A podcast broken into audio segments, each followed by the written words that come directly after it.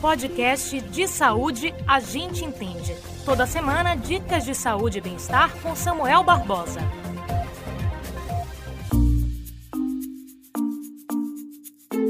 A produção no Brasil das vacinas de Oxford e AstraZeneca por parte da Fiocruz e Coronavac do Instituto Butantan depende da chegada do insumo farmacêutico ativo, também chamado de IFA.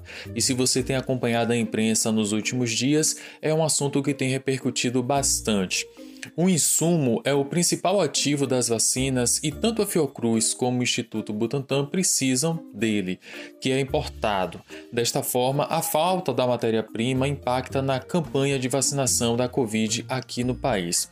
Eu vou te explicar melhor. O chamado insumo farmacêutico ativo é a parte de todo o medicamento que tem atividade, ou seja, é o insumo principal. Sem a substância não é possível fazer absolutamente nada.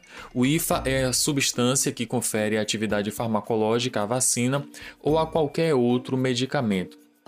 O Brasil não tem essa matéria-prima, dessa forma, o nosso país se torna totalmente dependente da China e da Índia, especificamente é, na fabricação de insumos.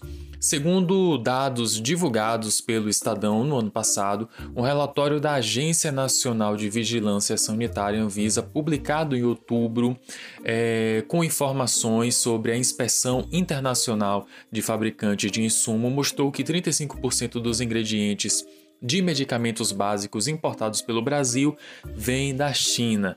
Nesse aspecto, o país asiático só perde para a Índia, país de origem de 37% dos insumos. A dependência e falta de matéria-prima para a produção das duas vacinas aqui no Brasil impactam na campanha nacional de imunização contra a Covid-19. 19. Não vou entrar é, nos acordos estabelecidos pelos países para importação do IFA, afinal de contas é um assunto, digamos que, complexo. O que sabemos é que tanto o Butantan quanto a Fiocruz têm tecno tecnologia para transformar esse insumo em vacinas mas estão de certa forma é, impedidos sem poder fazer nada já que não tem o insumo. A capacidade do Butantan é para fabricar um milhão de doses por dia, mas depende de insumos feitos pelos laboratórios chinês, é, Sinovac, que precisam ser importados. Um carregamento, inclusive, da matéria-prima aguarda autorização para ser despachado da China. Já a AstraZeneca, por contrato, se não entregar, entregar um princípio ativo, deve fornecer as vacinas prontas.